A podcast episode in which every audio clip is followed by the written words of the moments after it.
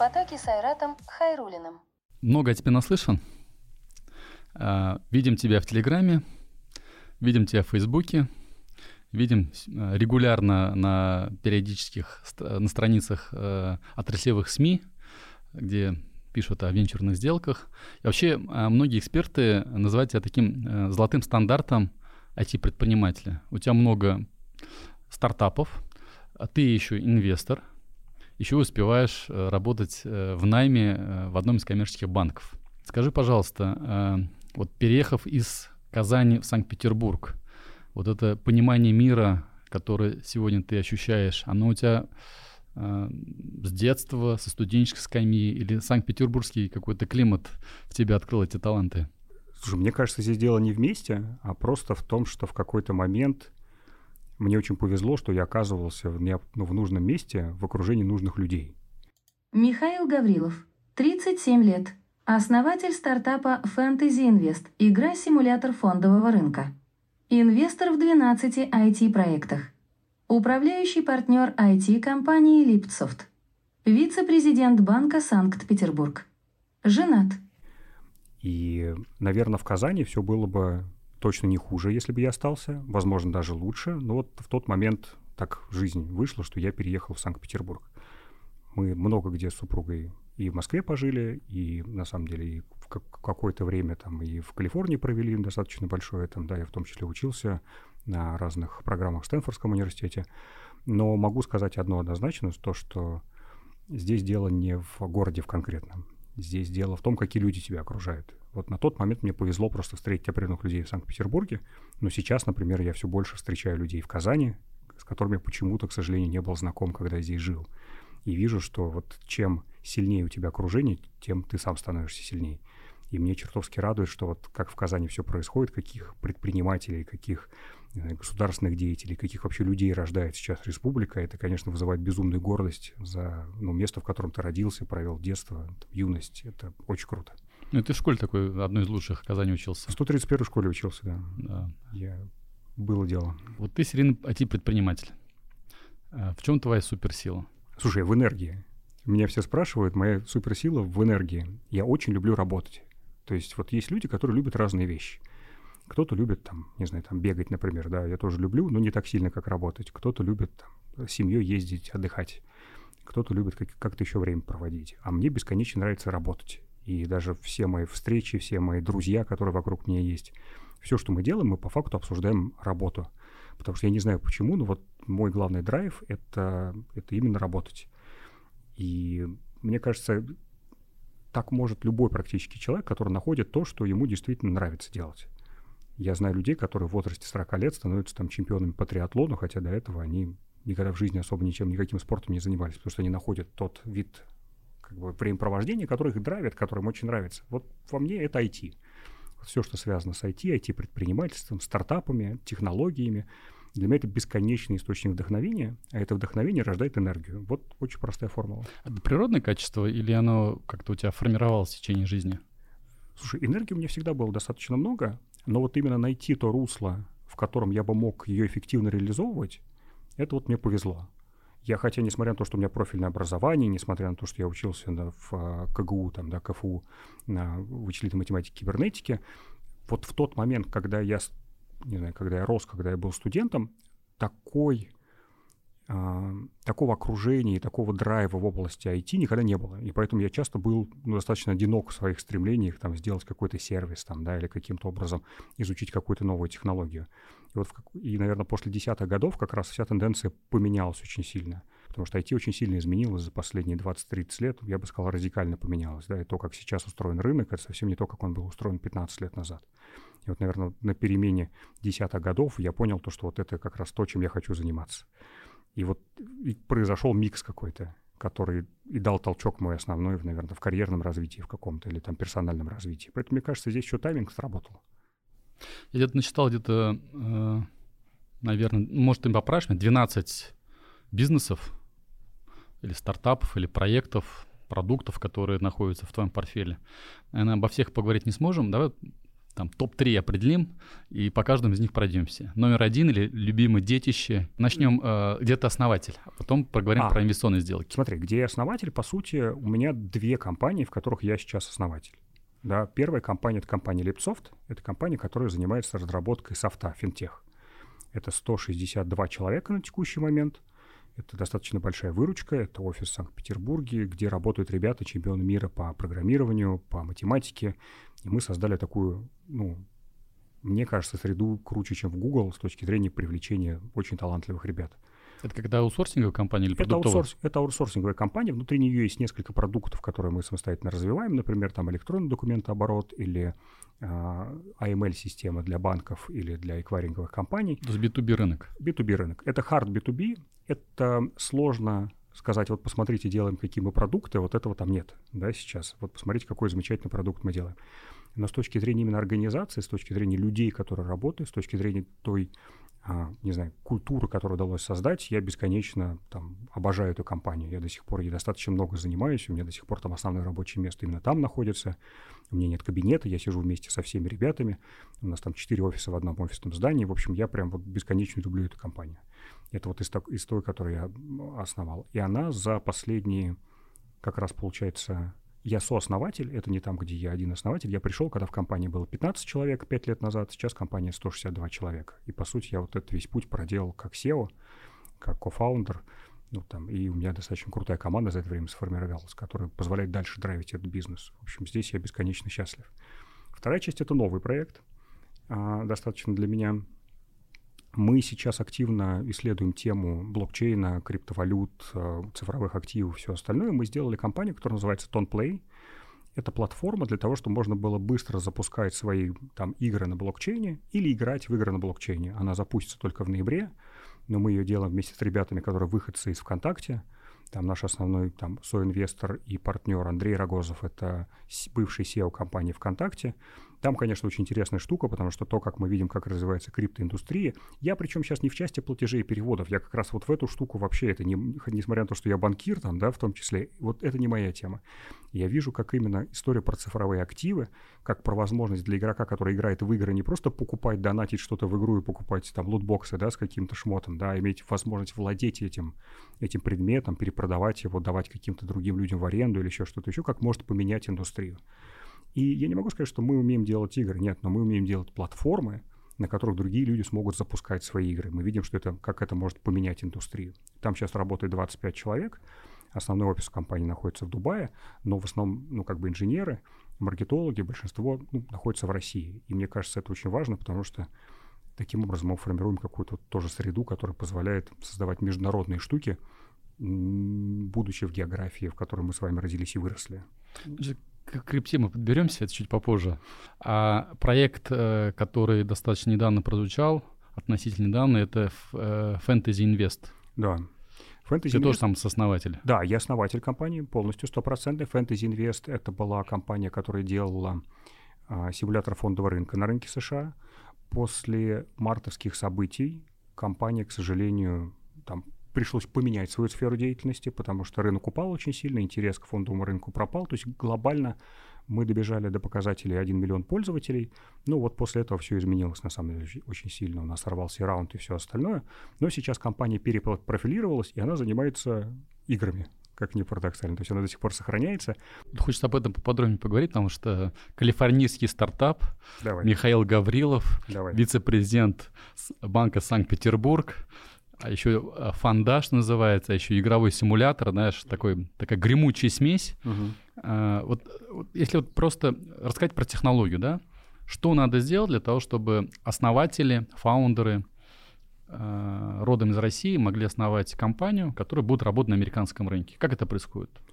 Онлайн регистрируем в Делавере компанию, там, шаг номер два делаем вот это, шаг номер три. Вот какой-то есть вот набор технологических процессов, который ну, должен пройти каждый э, начинающий предприниматель для того, чтобы оказаться на, не на российском, ну, скажем так, на американском рынке. Это очень легко на самом деле. Это вот давай просто проговорим, я думаю, будет очень всем полезно это. Да, у страха глаза велики всегда, и мы на самом деле, когда начинали, тоже не знаем, как не знали, как это делается, но по факту все оказывается очень легко. Да, ты основ, ты открываешь компанию в Делавере, ее зарегистрировать можно полностью удаленно, то гражданин России это может сделать? можно ее даже на свою собаку зарегистрировать, потому что Делавер уникальная юрисдикция тем, что она бенефициара, как любой офшор, не раскрывает. То есть ты владеешь компанией, но по факту не так важно, кто ты и откуда ты. И до сих пор, на самом деле, несмотря на всю текущую геополитическую ситуацию, в Делавере можно открывать компании с паспортом Российской Федерации. Это уникальная штука. Вторая часть. Нужно открыть банковский счет, потому что с ним происходят все основные операции. Это сделать тоже очень легко, потому что есть компания, например, Mercury или Brex, которые открывают удаленно полностью банковский счет. Все, что нужно. Mercury — это э, банк, который для, стартап, для да, стартапов, да? Да, и Brex то же самое. Это вот mm-hmm. два банка для стартапов, которые без проблем открывают счет удаленно. Что-то похоже на банк точка, да? Да. Вот типа по модели. Да, только ничего подписывать не надо, все это происходит удаленно, все это происходит, не надо приезжать, не надо брать билет на самолет, все это можно делать удаленно. Uh-huh. Для этого нужно несколько вещей. Первая штука, которая нужно на компании будет получать условно местный там ИНН, который на компании, это можно делать через налоговую, можно делать через консультантов, там цена вопроса условно 100 долларов, там, да. После этого приходишь онлайн-форму, заполняешь, тебе открывают счет. Если вдруг по каким-то причинам у тебя не получилось открыть счет в этих компаниях, не прошел комплайнс, там, не знаю, какая-то ситуация, там еще что-то, есть сервисы в США, которые позволяют выписать доверенность на человека от борда, от тебя как фаундера, и он пойдет и откроет тебе счет где угодно, хоть JP Morgan, хоть Morgan Chase, хоть Bank of America и так далее. Им также можно оперировать, то есть в этом вообще никаких сложностей нет.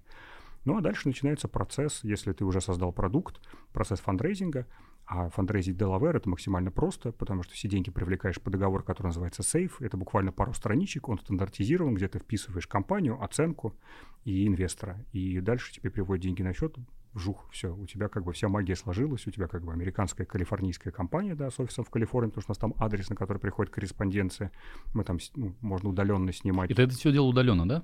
Нет, мы и, приезжали туда, но, как ни парадоксально, следующая ситуация. У меня был очень странный путь. Мы в 2020 году провели достаточно несколько месяцев в Калифорнии до того, как началась пандемия. И в тот момент мы занимались созданием продукта. Я активно общался с аудиторией, я там бегал по Стэнфордскому университету, показывал наше приложение, просил попробовать студентов, получал фидбэк таким образом. То есть, ну, это классическая такая работа с аудиторией, понять, как вот на том рынке реагируют на, на продукт, который ты делаешь, чтобы много денег в трафик не, не тратить. И когда мы поняли, что вот на тот момент он отвечал запросам аудитории, началась пандемия. И как бы мы улетели. А в этот момент мы счет не открыли, банк не сделали, компанию не зарегистрировали. Ну, как бы не до этого было, ну, понятно. И все это мы сделали удаленно, поэтому, несмотря на то, что как бы мы вроде были там, но ничего этого не сделали, но вернувшись в Россию, вот я все это сделал удаленно. И, по сути, оперировали два года. Симулятор фондового рынка. То да. есть человек, не рискуя собственными деньгами, может, да. э, ну, условно, покупать акции реальных, ну, не реальных, акции компаний, которые копируют там по цене, э, там падают, поднимаются и так далее, и он в чем это, это симулятор для, для того, чтобы учиться и потом перейти на фондовый рынок? В чем его как бы, в чем прикол-то этого симулятора? Вот, теперь кто, кто, кто, кто, кто были эти клиенты? Это школьники и студенты. Мы за основу взяли механику Fantasy Sports. Это очень популярное развлечение в Штатах. 120 миллионов человек играет в фэнтези американский футбол. Есть такая механика, как любому русскому человеку скажешь, ты знаешь правила, что, где, когда? И все скажут, ну, конечно, знаю. Ну, то есть американцы правила, что, где, когда не знают. Вот такая же разница с фэнтези спортс. Любой американец знает, что такое фэнтези спортс, потому что для них это религиозного формата развлечения. Если упростить, то это ты набираешь виртуальную команду реальных игроков из разных команд, которые будут играть на этой неделе, и в зависимости от того, насколько успешно они сыграли, ты столько получаешь очков. Uh-huh. Это такой легальная форма ставок на спорт со Букмек... сложной механикой. Букмекерская да. такая игровая форма. Но легальная, абсолютно, да. То есть это как потому что там есть нюансы, чем это отличается условно от, от ставок. Потому, это более интересный формат. И люди скорее здесь играют не для того, чтобы денег заработать, а потому что это просто интересно. И вот мы взяли вот эту механику, переложили на фондовый рынок, то есть ты собираешь себе портфель из пяти акций, которые должны вырасти в течение дня больше всего. И в зависимости от того, на сколько процентов они выросли, эти проценты суммируются, и ты получаешь количество очков. И вот кто набрал больше очков, тот выигрывает в дневном соревновании. За это получает какие-то медальки, призы или там карточку, например, Amazon Gift Card на 50 долларов. Вот очень простая штука. А тогда как раз 2020 год, рынок начал после мартовского падения начал дико отрастать. Как раз появилась куча ритейл-инвесторов, которые сидели дома и которые хотели поиграть. И аудитории подростков, у них не было простого и понятного инструмента для того, чтобы реализовать свои как бы хотелки в, этом, в этой части. Если там, тебе 18 лет, ты, конечно, мог пойти открыть там Robinhood счет и инвестировать реальные деньги.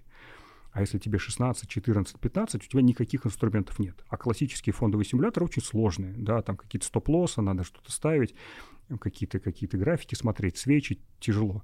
Э, очень сложный вход, да. Люди любят, особенно американская аудитория, любит упрощенные модели. И вот в тот момент мы как раз вышли на рынок, и все получилось очень даже неплохо. У нас люди играли, соревновались, им очень нравилось, как бы они там достаточно много времени проводили. Мы потом начали выходить на индийский рынок, привлекли несколько раунд инвестиций, в том числе от американских фондов. Но потом, вот в начале этого года, рынок развалился полностью. Сейчас интерес к фондовому рынку минимальный за последние 20 лет. Все понимают, что там просто Красный океан. И, собственно говоря, у нас все метрики улетели глубоко вниз, и мы поэтому заморозили проект до лучших времен. Но лучшие качества команды переиспользовали для других вещей. Если, Михаил, вернуться э, к инвестициям, э, к фондовым рынкам, ты сам занимаешься инвестициями? Ты имеешь в виду фондовый рынок? Да. Ну, вот последние полгода уже нет. До этого, конечно, конечно, инвестировал.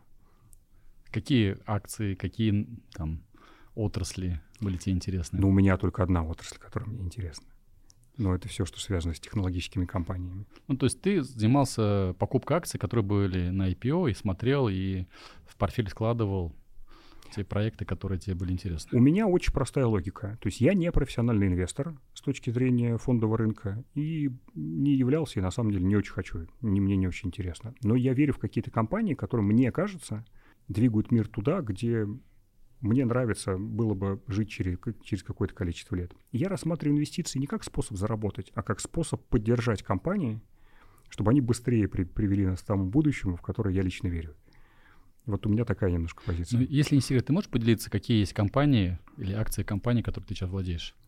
А, я продал все фондовый рынок, вообще весь. Но чем владел, могу рассказать. До того, как рынок там немножечко разрушился. Я не могу сказать, что я там очень умный и вышел до падения рынка, поэтому я словил падение тоже Большой хорошо. Опыт. Да, конечно. Ну, во-первых, Тесла.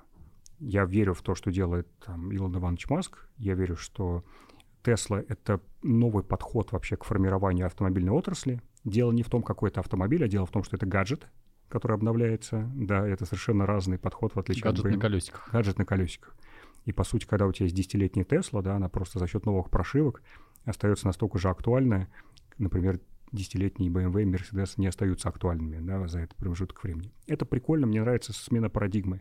И мне нравится, что это не электроавтомобиль, а мне нравится, что это именно гаджет. И вот в эту штуку я верю больше, на самом деле, чем электрификацию, хотя это прикольный sales point. Да, мне нравится, как компания очень... Amazon. Я считаю, что то, что делает Amazon, это потрясающе круто. Я считаю, что фигура Безоса, она очень интересная которая развивается не только как компания, которая занимается доставкой, но и компания, как делает клауд мощности, например, да, которая предоставляет сервисы. Мне нравится та политика, философия, которая закладывает Безос в то, что он строит. Да. Мне, например, совершенно не нравится Facebook, и я в него не инвестирую, и я считаю, мне вообще не нравится абсолютно все, что связано с Facebook. То же самое в Google. Я никогда не инвестирую и не буду инвестировать, потому что я не верю в долгосрочный успех Google, несмотря на то, что они монополисты сейчас. Вот. Ну а дальше всякие более компании, с которыми я лично знаком, например, там ребята из DigitalOcean, да, это один из наших адвайзеров был, бывший CEO DigitalOcean, очень приятный человек. Вот, вот, вот такие направления смотрю в первую очередь. Есть в поле зрения какие-то компании, акции бы можно было прикупить, которые, наверное, такой же Amazon, только минус 20 лет назад? У, это самый сложный вопрос. Яндекс. сейчас, сейчас я за то, чтобы прикупить акции Яндекса. Я фанат Яндекса, кстати. Мы вот не говорили про, а, про акции компаний, да, российских технологических. Мы, наверное, говорили про западные, но вот из российских однозначно Яндекс у меня по-прежнему сохраняется большое количество акций Яндекс. Я считаю, что эта компания с точки зрения продукта в мире одна из лучших, если не лучшая. Это потрясающий пример компании, которая возможно, не так и быстро, не так быстро у нее получается глобальная экспансия по разным причинам. Но с точки зрения как компания, это абсолютно потрясающее явление. Хотя я никогда не был фанатом Яндекса, в последние там, лет 7, наверное, стал сумасшедшим. А сейчас нет. Сейчас, мне кажется, на рынке, на рынке акций сейчас на самом деле самое страшное время, потому что началась э, эра высоких ставок. Это большая... Что значит? Ну, ставка рефинансирования поднялась в США, mm-hmm. она стала высокая. Это значит, что изменились правила, по которым пенсионные и фонды, и деньги фондов профсоюзов... денег нет, да? Главное, на что влияет ставка рефинансирования, Это правила, по которым огромные объемы ликвидности, которые лежат в пенсионных фондах и фондах, которые отвечают за деньги профсоюзов, размещаются. И вот как только ставка рефинансирования растет, они начинают размещаться в трежерис, то есть в облигациях. облигациях, да, казначейства, американского правительства, потому что у них есть фиксированная и достаточно высокая по их правилам доходность из того, что гарантированная ставка, еще. Да. И не размещаются на фондовом рынке. И вот этот деньги отток... с фондового рынка уходят, падение рынка. А они являются основными двигателями. То есть, как ни парадоксально, ритейл-инвесторы, которые пришли, да, которые пришли инвестировать, там, не знаю, там, в Robinhood, которые пришли инвестировать в Coinbase, там, там Wall Street Bets, там, да, или так далее, это, это всплеск. Основные деньги, которые двигают реальный рынок, это пенсионные деньги, которые регулярно накапливаются, и деньги профсоюзов, которые копятся в бесконечном количестве. И вот когда их нет, на рынке ловить вообще нечего. И вот это самое интересное, что сейчас происходит. И если сейчас говорить про фондовый рынок, ну, у меня есть друг, который очень плотно этим занимается. Он оставил деньги только в ресурсах. Причем, как ни парадоксально, большую часть денег он оставил в воде. Потому что технологические компании — это компании, цена которых растет на ожиданиях. Сейчас ожидания у всех достаточно плохие, а ликвидности для того, чтобы наполнять их нет. Есть еще интересный проект э, из сферы, ты про, говорил, стал, стал говорить про наставника, Solvery. Проект, где э, digital-специалист может найти себе наставника по той специальности, которую, может быть, только освоил, закончил. Надо, чтобы кто-то его за ручку по этой профессии провел. Сам являешься наставником для кого-то? Вот прям на Или, или где-то, может, нет, не на этом проекте, может, где-то адвайзером каких-то проектов выступаешь? Да, конечно. Много Я... таких проектов? Достаточно, да. Ну, если в штуках перечислить, это сколько? 5, 10, 20? Не, ну это больше 30. Больше 30, где ты имеешь определенную как бы долю? Нет, есть... не долю, часто не долю. А вот если в классическом смысле адвайзинга говорить, когда там 2-4% адвайзер... Если я становлюсь адвайзером с точки зрения equity, я всегда да. кладу кэш мне очень важно, что если мне, у меня есть доля в компании, что у меня skin in the game. То есть мне Шкура очень... в игре, да? Шкура в игре. Я всегда свою долю подкрепляю деньгами. Это для меня категорически важный вопрос. Потому что с адвайзерством есть самая большая проблема.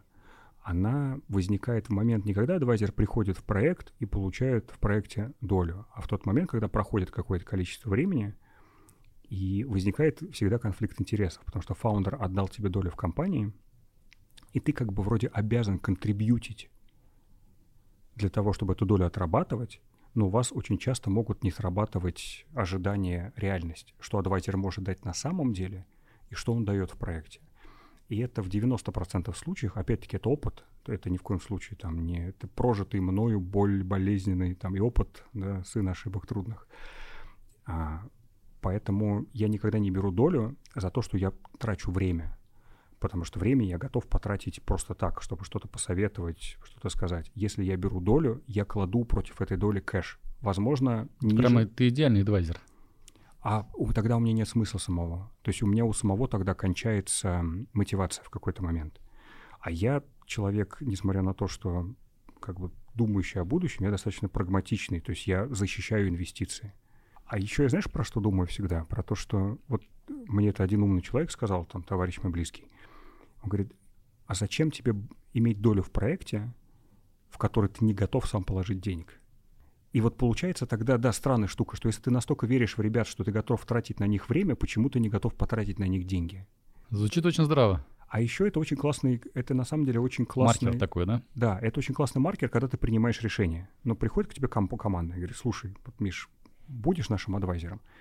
И у тебя очень простой ответ на этот вопрос. Вот мы готовы тебе отдать N% компании. Если ты готов подкрепить это деньгами, значит, ты действительно готов на это тратить время, и значит, ты будешь ребятами заниматься и будешь заинтересован в том, что бизнес рос. А если ты не готов против этого деньги свои положить, тогда получается, что как бы тебе это не надо на самом деле. И ты просто, ну, у тебя обычная алчность срабатывает. Нет, ну я что-то получу, какую-то копеечку, какой-то кусочек, а вдруг у них что-то получится. И это всегда заканчивается плохо, в первую очередь для меня заканчивалось. Поэтому я для себя принял решение, что я только, только вот так. Сколько вот примерно в месяц писем, имейлов тебе приходят с предложениями инвестировать, стать наставником, адвайзером, и много таких финансовых бизнесовых предложений. Слушай, я не читал. Не Примерно читал. порядок. Ну, там в районе порядок. 5-6 в день я получаю вот стабильно. Иногда больше, иногда меньше. Ты все успеваешь прочитывать как-то Нет. так? Нет. Какие-то есть э, маркеры, по которым, опа, нужно что-то здесь внимательно посмотреть. Какие-то есть такие стоп-линии, от, за которых тебя цепляется глаз, и ты понимаешь, что э, стоит внимания этого проекта. Ну, в первую очередь, как написано.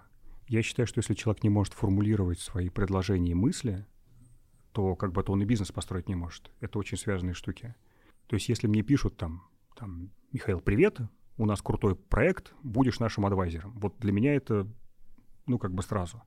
А если человек потрудился и написал, привет, мы занимаемся вот этими вещами, у нас сейчас вот такая вот стадия, на таком-то этапе мы находимся, а, я бы очень хотел с тобой поговорить на такие темы, потому что мне кажется, вот в этом, в этом, в этом, в этом ты можешь нам помочь. Блин, я как минимум, я вот на это точно отвечу всегда и готов буду созвониться. Ну, когда просто просят, у нас классный проект, вот посмотри материал, давай созвонимся. Нет. Чего хотят, зачем, куда? Если они не понимают, что они хотят от меня, тогда я не смогу дать ничего этому проекту. Ты должен четко понимать, что ты хочешь, фокус на цели, и тогда ты этой цели будешь добиваться. Вот простые штуки. Пишешь, отвечаешь. Как потом сделку делаешь? А мы договариваемся всегда. У меня, у меня, Вот эта оценка э, твоих вложений, как она происходит?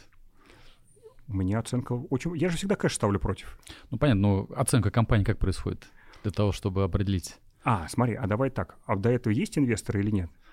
Ну, давай, э, на, на- на твой вкус, да? Я просто, мне сложно сказать, на какой стадии тебе проекты приходят.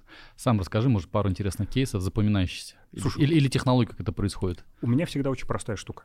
Это ты, когда инвестируешь в стартап, не важно, какая оценка сейчас. Важно, какая оценка может быть. И вот это ключевая штука. Если мы говорим например, про российский рынок, ну, я все прекрасно понимаю. У меня нет иллюзий. Я знаю многих фаундеров, которые в России делали экзит. Российская оценка — это условно хорошего бизнеса при кэшауте, при продаже бизнеса. Это от одного там, ну, там, до 4 миллиардов. Вот этот разбег. Медиан на 1-1,5 миллиарда ты можешь получить за бизнес там, с определенными показателями. В долларах, Нет.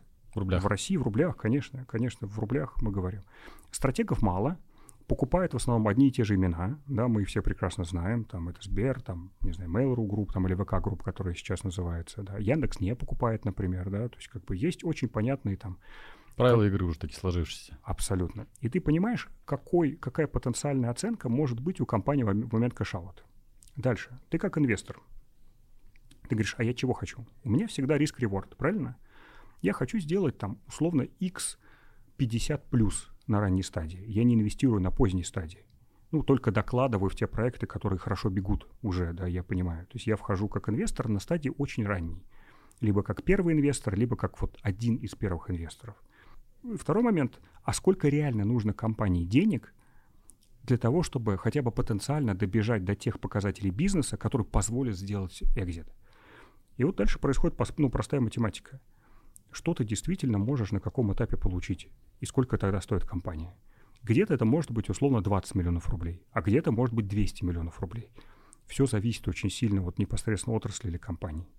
Ну, вернемся к проекту Solvery.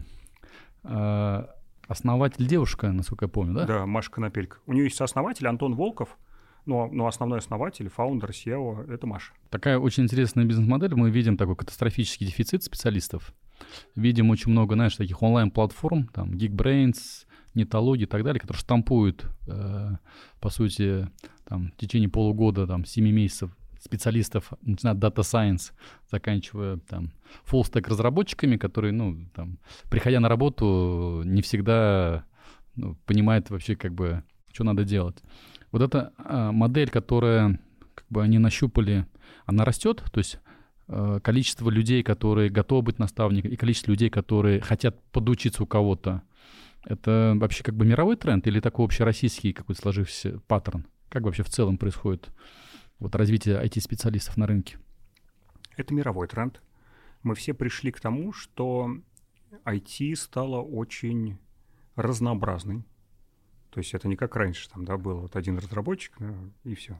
Сейчас есть куча специальностей, подспециальностей, знаний внутри специальности, и, и на курсах, конечно, этого невозможно освоить.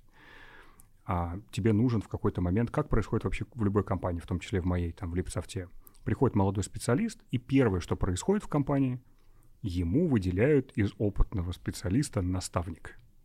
Потому что ему нужно разобраться в особенности, как в этой компании работают. Достаточно просто. И хорошо, когда у тебя в компании условно там 160 человек, например, работает, да, или в банке у, на, у нас то же самое, где работает там 800 айтишников, да, есть из кого выбирать, кто работает уже 5 лет. А если эта компания, например, молодая, где работает 10 человек, тебе нужно брать недорогие, но горящие глаза и каким-то образом пытаться их максимально заанбордить в технологию, в процессы, в нюансы – и при этом у тебя еще нет ресурсов, которые способны это сделать. Вот тут появляется как раз такой проект, как Solvery. Второй вариант — это вообще история с карьерным треком. Люди, которые заканчивают курс, они на самом деле ничего не понимают, что делать дальше. Потому что DevOps, DevOps рознь, да, там фронтенд, фронтенду рознь, неважно, Kotlin это или Java, там, да, все очень сильно различается. И для того, чтобы человека правильно подготовить к собеседованию, например, в крупные компании, да, тот же там, не знаю, там Яндекс, там Озон, там Сбер, там, не знаю, Банк Санкт-Петербург, или даже там, не знаю, фанк в какой-нибудь, да, нужно четко человеку, четко человеку объяснить, каких ему еще знаний не хватает для того, чтобы добежать до понятного а, уровня компетенций. И вот наставники как раз с этим очень круто справляются. Я вообще верю, что будущее образование — это пир-ту-пир. -пир. Потому что все знания, они на самом деле бесплатны. Тебе не нужно идти ни на какие курсы для того, чтобы научиться программировать или научиться дата сайенс или научиться да чему угодно на самом деле. Там solidity, блокчейн разработки, а, всему чему угодно, рисовать, все что угодно. Никакие курсы не нужны. Эта вся информация бесплатно лежит в интернете. И все, что тебя отделяет, это тебе просто нужно дать фреймворк, по которому ты эту информацию будешь изучать. И мне кажется, что университеты — это потрясающая штука для фундаментальных знаний те знания, которые должны как по кирпичикам вкладываться в голову любого человека. Но специальные знания, прикладные, которые он использует в работе, это только пир-ту-пир образование.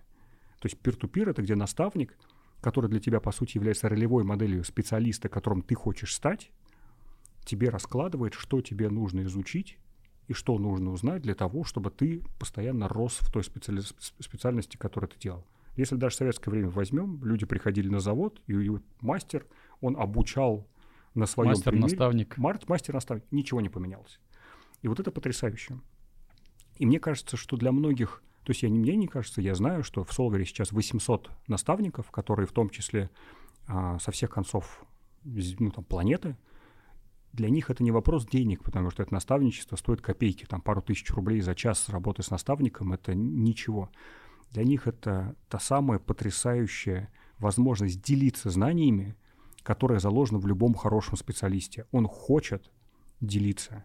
И для него это возможность это делать. И это, мне кажется, они как раз очень сильно попали в современный тренд. Ну, такое немножко на волонтерство похоже, как будто. Это и есть волонтерство. Это и есть волонтерство. Это люди любят то, что они делают. Крутой специалист, он любит то, что он делает, и он хочет передавать эти знания и как бы, ну, воспитывать молодежь, да, чтобы молодежь тоже осваивала профессию. Это очень ну, важно. Еще один проект, он, правда, переименован, я так понимаю, Сенсера. Да, да, да. Ну, он, он, он раньше, он раньше терапи назывался, сейчас сенсор называется, да. Сенсор. Да. Расскажи об этом проекте. Это ребята делают эм, курсы по самотерапии на основе когнитивно-поведенческой терапии для американского рынка. То есть это набор лекций, которые человек слушает, если у него есть какая-то проблема а, психологическая, например, он слишком тревожный, или он боится летать, или он только что пережил разрыв с партнером. А, чтобы прослушав эти курсы, ему дали инструменты, которые он сможет с помощью саморефлексии, задавая себе внутри правильные вопросы, сможет справиться с этими негативными чувствами. Ну, такой, типа, психолог психо... плюс психотерапевт, да? Это скорее... Или, что это? Это, это чуть-чуть попроще. То есть это скорее как headspace, да? Набор как, знаний. Да, это набор, набор практик, которые ты можешь делать для того, чтобы тебя отпускало, если совсем проще, mm-hmm. если у тебя что-то психологически вот тебя постоянно свербит, триггерит. Вот. Это вот идея в этом, чтобы простой инструмент самопомощи в каких-то определенных психологических ситуациях, где действительно можно помочь человеку. Сам как борешься со стрессом? Слушай, я им питаюсь. Я питаюсь ну, стрессом. Ну, понятно, что питаешь. Как, как ты его утилизируешь? Никак. Мне, я, мне нравится. Это странно. А, поговорим об этом. Это очень интересно. Мне, мне нравится. Знаешь, как вот, я не знаю, мне, мне, я, не, я, я не понимаю, почему. Это, это адреналинчик такой получается. Я не прыгаю с парашютом, я не езжу на мотоцикле и все остальное. Но вот когда, знаешь, какие-то тренинги проводятся, и там есть в части тренингов какие-то истории. Я небольшой фанат тренингов, но был на, на большом количестве тренингов за свою профессиональную карьеру. И там есть всегда тренинг на стресс, когда ограниченное количество времени, жесткие условия, ничего не понятно, надо что-то сделать. У меня всегда высшие баллы. Я не знаю почему. Я не понимаю почему. Ну, то есть вот, но чем как-то, не знаю, суровее ситуация, тем мне не то, что комфортнее, но я себя в этой ситуации чувствую абсолютно нормально. Я, наоборот, знаю, что делать, как делать, куда идти и так далее. Как только все спокойно и все прям замечательно, в этот момент мне, мне нехорошо. Мне нужно себя снова ставить в ситуацию, в ситуацию стресс. Стресс — это же тоже внутренняя реакция организма на какое-то событие. И ты можешь это использовать либо в созидательном, либо в разрушительном смысле, правильно? Ты можешь как бы замереть внутри себя и пытаться контролировать то, что ты не контролируешь, а можешь, наоборот, это как бы, ну... Бей или беги. Бей или беги, а можешь гормонально вот эту реакцию направить на созидательные какие-то штуки. И дальше, на самом деле, там вопрос спорит генетики, там, да, там есть лекция Роберта Сапольски, который про это рассказывает. Но базово следующее, что у нас эти реакции заложены в нашем как бы биологическом коде. Бей, беги или замри. И вот кому как повезло. Ну, еще есть такая аналогия, как всадник и лошадь. Лошадь — это, он, то говорит, тот набор подсознательных и все, что говорится от ящеров, нам досталось с точки зрения наших поведенческих паттернов. Осадник — это твоя осознанность. Если ты лошадью начнешь управлять, это одно. А можно лошадь не управлять, она может тебя нести, как говорится, и... И скинуть. И скинуть в том числе. Очень хорошо. Вот абсолютно согласен. Ну, какие-то набор практик все-таки э, звучит очень легко, да? Но вот если превратить это в какой-то набор практик, действий, которые могли бы люди взять с тебя пример, э, как к этому прийти? Вот как э, восполнять свою энергию? Ты об этом начали говорил, что ты прям энерджайзер. Какие-то, может быть, э, есть механизмы, которые ты используешь. Ну, смотри, первое, я всегда пытаюсь спрашивать себя один и тот же вопрос, чтобы что. Вот это для меня главный вопрос в жизни. Чтобы что? Я им не так давно научился, наверное, там последние лет семь, а, который я себе регулярно задаю. Когда я хочу сделать что-то, я себя спрашиваю, чтобы что? Я чего хочу добиться? У меня какая цель? Истинное, потому что иногда бывает, что на самом деле на поверхности лежит как будто одно желание, но если в глубины посмотреть, то на самом деле желание-то продиктовано другими причинами. А для этого в первую очередь нужно сесть и разобраться, а ты чего в жизни хочешь? И тебе не обязательно нарисовать эту мечту в виде, там, знаешь, как эти были раньше карты желаний, когда клеили на холодильник, там, яхту, Феррари и так далее. Меня вот это вообще не интересует, потому что у всех свои карты желаний. Но ты себя проецируешь, как я работаю с собой. Я представляю себя через там 10, 20, 30 лет. Кто этот человек? Что его окружает? Какие люди его окружают? Я прям рисую себе картинку регулярно. Типа, что это за человек? И представляешь, как я не пытался, но в этой картинке, ну, материальных благ нет, потому что они... Это производные, да? Я понимаю, что это человек, который создает вещи, которыми пользуются люди – который гордится тем, что он делает с точки зрения продуктов, которого окружают умные, талантливые, интересные люди, гораздо умнее его, у которого вокруг есть люди, с которыми он, общаясь, получает тот бесконечный заряд знаний, мыслей. Он со многим не согласен, но в этом и прелесть, потому что ты открываешься, ты слышишь других, ты слушаешь других, ты не догматичный в своем суждении. Блин. И оказывается, что каждый раз я себя когда спрашиваю о каком-то действии, уехать или остаться, инвестировать или не инвестировать, я смотрю на эту штуку следующее. Это меня приближает к той картине мира, в которой я хочу оказаться или нет. Вот и все. И какой, какая бы сложная ситуация ни была, я пытаюсь ее разложить на атомарные вещи. Да? Вот это первая часть. Вторая часть, я как бы я стоик, и мне очень нравится стоическая философия, и она меня на самом деле очень сильно защищает, как зонтик. Потому что я не влияю и не думаю о том, что я, на что я не могу повлиять прям сам. Если сейчас на улице идет дождь, я не могу, как бы я сильно не хотел, какие бы посты в Фейсбуке я не писал, как бы сильно я не кричал, я не остановлю дождь. Но я знаю, что дождь закончится. Я могу сидеть в теплом помещении. Это мой выбор – уйти в теплое помещение и переждать дождь но стоять под дождем и кричать, насколько он ужасен и портит мне жизнь, это никак не повлияет на ситуацию. И нужно учиться разделять вещи, на которые ты способен влиять, и на которые ты не способен влиять. И насколько ты хочешь на них повлиять. Потому что, например, там, в Арабских Эмиратах ребята делают э, стартап, который называется Rainmakers Company, который как раз вызывает дождь. Вот они пытаются на это повлиять. Для них это важно, понимаешь? Для меня это не важно, потому что я про другие вещи думаю. Вот. И такое, и такое ты спрашиваешь себя везде. Событие, которое сейчас триггерит в тебе стресс. Ты способен с ним что-то сделать.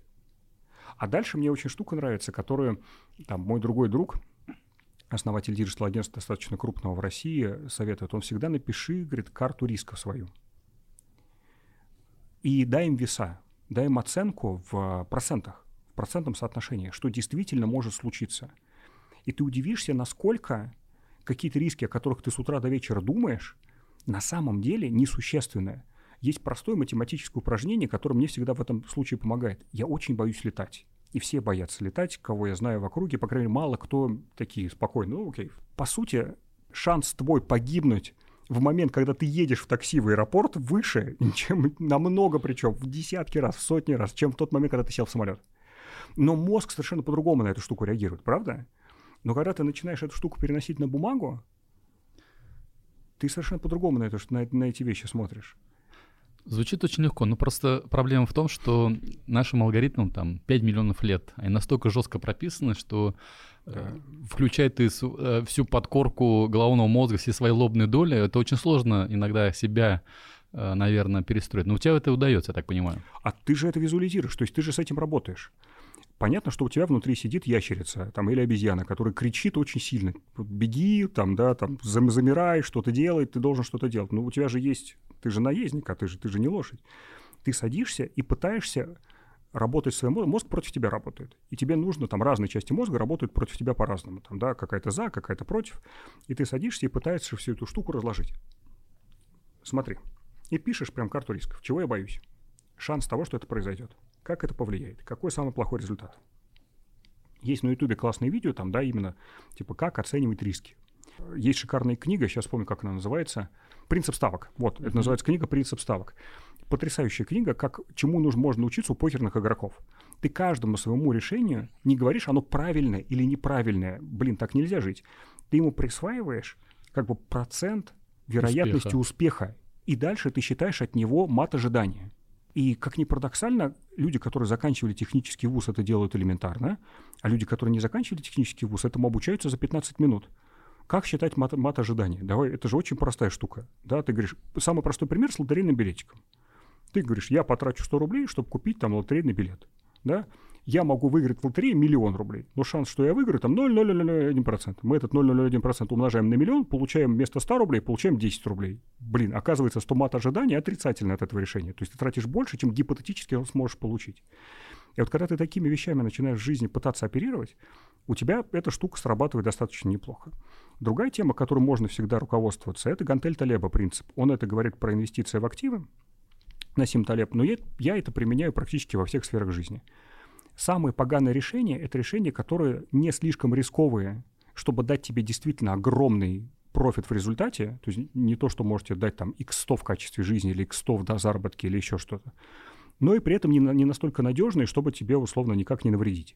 То есть, как Талеб говорит, ты должен инвестировать в активы следующим образом. 80% ты должен вкладывать туда, где тебе будет минимальная, но гарантированная доходность, а там 80-90%, а 10% в супер рисковые, но активы, которые тебе способны радикально изменить твой портфель. X100 дать, X200, X300, там, X1000.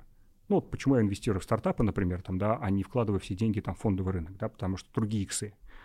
Но 80%, все, что посередине, это очень поганая математика, потому что это и небольшие иксы, и еще шанс потерять. И вот когда ты принимаешь любые жизненные решения, мне очень нравится про эту штуку тоже думать. Как вот это решение повлияет на твою жизнь? Если оно гарантированно тебе даст чуть-чуть лучше качество жизни, это нормальное решение. Если оно очень рисковое, но способно ну, радикально изменить твою жизнь, радикально я имею в виду изменить качество твоей жизни радикально, оно тоже имеет право место быть. Рискнуть можно – но как бы, ну все, что посередине, оно как бы бессмысленно с точки зрения математики, с точки зрения как бы шансов. Да, может повести. Но это такое, если ты упов, ну, как бы уповаешь на случай, ты же в жизни принимаешь тысячи решений, сотни решений каждый день. Если ты постоянно делаешь бет на случай, а как бы, а на систему, то тогда ты не можешь двигаться вперед, да, тогда у тебя качели. И поэтому все те люди, которые выигрывают в, а, в лотерею гигантские суммы, они все теряют деньги не потому, что они глупые, не потому, что они не талантливые, просто потому, что они не умеют принимать решения. Они приняли решение, им повезло, и им кажется, что им повезет еще раз. Но это неправда. Вот такие уникальные штуки. В целом, говорили с тобой о, многих таких успешных делах, Мгм. успешных проектах. Давай в продолжение этой темы вспомним, если есть такая возможность и сила, про какие-нибудь фейлы, про какие-нибудь неудачи, которые, знаешь, вот прям врезались. И мне кажется, будет очень интересно их тоже от тебя услышать. Слушай, каждый день, каждый день у меня Вот происходит такие вот пару неудачи. таких жизненных, троечку. Или в бизнесе. Последний, прям вот последний проект мы запустили в бизнесе. Прям последний проект. Я проинвестировал в проект, который называется Tribally. Это система, которая позволяет встраивать э, там социальные функции в мобильные приложения. И мне в тот момент, когда ребята пришли, и фаундеры классные, и вообще... Это всё- комьюнити, чтобы формировать, да? Да, да, то есть у тебя есть мобильное приложение, ты хочешь, говоришь, а, вот я хочу из своих пользователей формировать комьюнити внутри моего мобильного приложения. Не уводить их в Facebook, в Telegram, там. WhatsApp или куда-то еще. Я хочу, чтобы у меня внутри прям был условно внутренний Facebook, чтобы они могли между собой переписываться, постики писать и так далее. Блин, мне понравилось, я проинвестировал. Хорошую сумму денег положил. Окей. Это вот... Ребята не, не полетело. не полетело, сейчас расскажу. Ребята начали общаться с пользователями, приходить к... То есть они начали прям с ними регулярно, они говорят, ребята, мы делаем такую фишку, кто делает мобильное приложение или веб-сервис, приходите к нам, все приходят на, на звонки с удовольствием, назначают демо.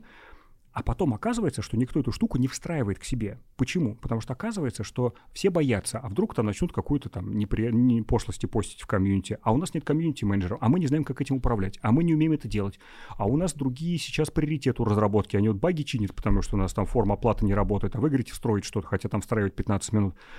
И оказалось, условно, что вот они через 100 компаний прошли, и три компании из 100 встроили себе эту штуку. Ну и понятно, что это как бы, ну, оказалась неуспешная штука. Причем вот со всеми, кто, с кем я не разговаривал, с инвесторами, с которыми мы вместе разговаривали, все говорили, боже, блин, офигенная идея. Представь, в Wildberries появился внутренний чат всех покупателей, да, казалось бы. Класс! Оказалось, нет, понимаешь, да, вот то есть рынок, ну, то есть нам кажется со стороны, что это классно, но, но это фейл, деньги потеряны, деньги списаны, но мне кажется, во-первых, это офигенный опыт. А какой опыт, какой урок ты взял? О, три урока. Я обожаю. Я всегда, я обожаю неудачи. Неудачи это мой, это вот, это вообще мой хлеб. Я в компании создал во всех своих компаниях, которыми я занимаюсь, или как там, как фаундер, как основатель, как advisor, я создаю культ неудач. Вы должны прибегать горящими глазами со словами «Миша, я облажался, сейчас расскажу, что я узнал». Это, это самое вкусное, потому что успех — это часто ошибка выжившего. Очень часто. Это часто фарт, это часто везение. Неудача — это всегда повод для рефлексии и нового опыта. И вот надо так ее воспринимать. Ты заплатил за новый опыт. Первое, что важно не сколько компания отреагировала, когда ты делаешь B2B продукт, на демо, а сколько из демо решила делать пилот, какая у тебя конверсия из демо в пилот. И вот это фантастика. Потому что сейчас у нас другой проект, который с Булатом как раз. Там конверсия из демо в пилот 90%. То есть 10 компаний приходят на звонок, 9 тут же просят пилота быстрее запустить, очень хотят, только дайте продукт. Там была обратная ситуация, да, то есть нам казалось, что компании, которые записываются на демо, это есть сигнал от рынка, что это нужно. Нет, оказалось, что это как бы Ну, Просто первое касание, оно ни о чем не говорит, да, То есть будто? им интересно, но по факту не нужно. Но интересно, но не нужно. Мгм. Понимаешь, да? То есть это вот, это вот первая часть истории. Между ними пропасть. Между ними пропасть. Между ними пропасть. Да. А, вторая штука, которую оп- опыт узнал, нужно сразу понимать, а какие ресурсы на стороне клиентов дополнительные, которых у них сейчас нет, потребуются для того, чтобы использовать B2B этот софт. Если это нужен новый человек, которого в компании никогда не было, это огромная пропасть конверсии. Они не знают, где его брать, как нанимать, откуда Что-то приводить. менять у себя. Что-то менять у себя. Казалось бы, ну что сложно нанять контент-менеджера, там, ну это, слушай, ну это студенты делают не так плохо на самом деле. Оказалось, что это для многих просто, ну, вообще нереально. Ну, то есть это прям какая-то... То есть надо четко понимать, что это должно быть, если ты делаешь B2B инструмент, что это должен быть инструмент уже человека, который есть в компании. И таких людей в компании должно быть, то есть в каждой компании должен быть такой человек, которому ты даешь этот инструмент. Это вот, это вот классная штука, на самом деле. Улучшайзинг должен быть, да, каких-то процессов. Да, да. Да, и третья штука, что, конечно, надо, это очередной раз, это мой урок всегда, надо еще быстрее уметь умирать. Задача стартапера – быстро умереть. Или быстро вырасти, или быстро умереть. Нет ничего хуже, чем стартапы, которые тянут лямку на протяжении нескольких лет. Потому что, первое, они на самом деле просто оттягивают неизбежное. Второе, они в этот момент, как люди, у которых есть энергия, есть потенциал создавать из ничего что-то, теряют время. И на самом деле они За, теря- Запал, наверное, теряется со временем, да? Конечно, но когда ты тянешь вот в этом состоянии ужасном, что вот у тебя не получается, что вот А где грань? Э, Ты совершил то количество действий, которое привело бы к результату? Или ты, может быть, еще их не совершил, а надо просто еще, как говорится, прикладывать усилия? грань в тебе. Понятно, но фаундер говорит, что мы еще не все, не все действия совершили, мы не всех обошли, мы не всех до всех донесли, не всем цены сформировали. Вот нам еще нужно вот делать, делать, делать. Слушай, я всегда честно спрашиваю, а ты-то сам веришь в это? Вот ты готов, ты действительно, ты это делаешь потому, что у тебя есть обязательства передо мной, перед другими инвесторами, перед сотрудниками, с которыми ты работаешь. Ты почему это делаешь? Или потому что ты реально веришь в то, что ты способен это сделать?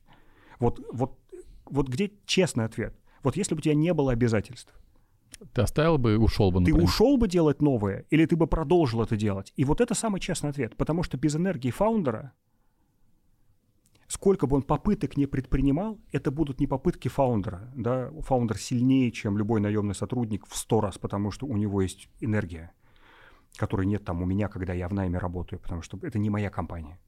Да, как бы я круто, я могу быть очень крутым профессионалом, но у меня нет той энергии изменений, которую я могу каждые пять минут менять всю организацию, поворачивать в другую сторону, да, когда, как я фаундер.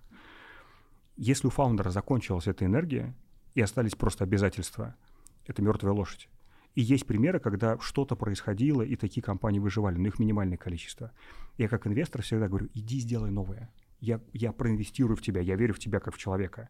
Потому что я верю, что не с первого раза получаются хорошие вещи. Я верю, что ты должен набить определенное количество шишек для того, чтобы все-таки создать компанию, которая полетит. Это нормально. Просто делай это быстро. Это очень сложно, особенно в нашей ментальности. Да? Мы же все выросли на определенных сказках, на определенных фильмах, на определенных книгах. И нам говорят, ты должен до последнего стоять, пока вот ног не останется. Но в случае стартапов это не так. Ты должен до последнего стоять на пути в желании создать что-то крутое. Вот это правда. Михаил, ты говорил про Стэнфорд, когда ты там жил, и, я так понимаю, проходил обучение, курс, я не знаю, как он называется, про, про то, как, что надо знать и как надо делать, чтобы э, для быстро растущей компании. Собственно, о чем мы говорим. Ты говорил, что это супер бомбический курс. Какие три навыка или три знания для того, чтобы компания быстро росла? Ну, смотри, первая штука, которую очень четко нужно понимать на раннем этапе. Фаундер продает сам. Вот как ни крути. Отличие вот этой истории с лимонадом около дома, да, она то, чего у нас сейчас нет, и что нам нужно обязательно построить все вместе. Когда ты учишься продавать с первого дня своей жизни, ты должен это делать. Компания быстро растущая строится на том, что фаундер продает сам. Продает сам не потому, что он лучший продавец, а продает сам, потому что он в этот момент получает сигнал от рынка, который он не получит, если в цепочке пятый, шестой или седьмой человек внутри. И ошибка большинства основателей с нашей ментальностью, и моя в том числе много раз, когда ты поручаешь самую важную работу в начале этапа компании, такая как продажа своего продукта другим людям, они лучше тебя, как, чем продавцы. Они профессиональные. Проблема не в том, насколько хорошо они продают.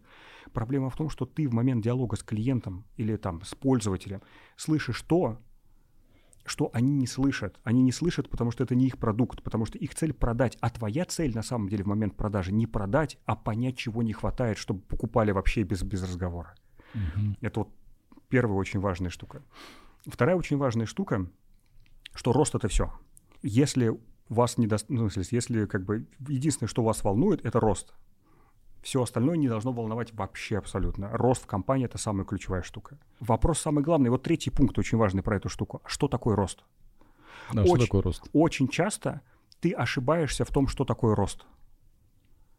И ты растишь то, что на самом деле растить не надо. И я ошибался. Например, вот Fantasy Invest, тот самый пресловутый, мы росли в Маудао, у нас были сумасшедшие показатели, но на самом деле это была неправильная метрика. Мы не в этом должны были расти. Надо То определиться. есть Мао Дао раз... То есть у тебя рост шел, но в какой-то момент просто они все ушли, да? Да. Это имеется в виду? Да. Да, да. Ты вроде как в цифрах видишь, там 500, 600, 700 тысяч, но в какой-то момент просто ты не создаешь ценность, там когда трек, тяга рынка трек, traction пропал, и пользователи не возвращаются. Иногда тебе везет, и у тебя есть тяга от рынка. Почему-то люди приходят в твой продукт. Но если они там не задерживаются, если твой продукт не создает для них достаточно ценности для того, чтобы они с ним, это стало частью их жизни, тогда тебе не спасет никакой MAU, DAU в, как, в какой-то момент. Он тебя не спасет в тот момент, когда твои конкуренты начнут вкладывать больше в рекламу или в маркетинг. Retention э, очень важен. Engagement, это, retention. Это, это имеется в виду. Важно, самое важное, что рост у тебя должен, то есть ты должен понять, что делает твоего пользователя довольным, счастливым, и как бы, и что для него создает ценность, и вот из этого сделать свою ключевую метрику, и вот из этого и ее растить. И вот тогда рост — это на самом деле про эту штуку.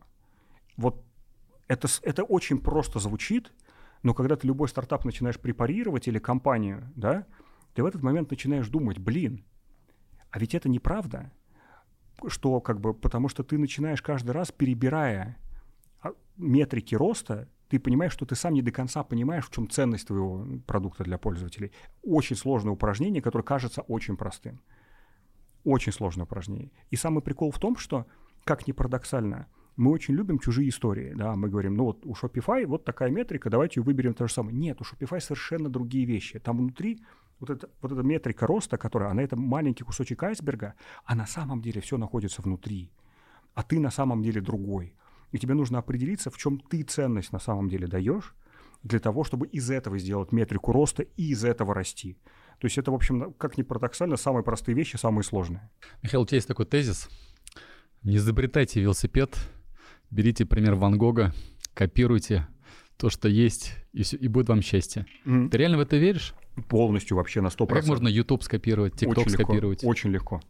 Ты просто берешь и копируешь. Слушай. Ну, понятно, что...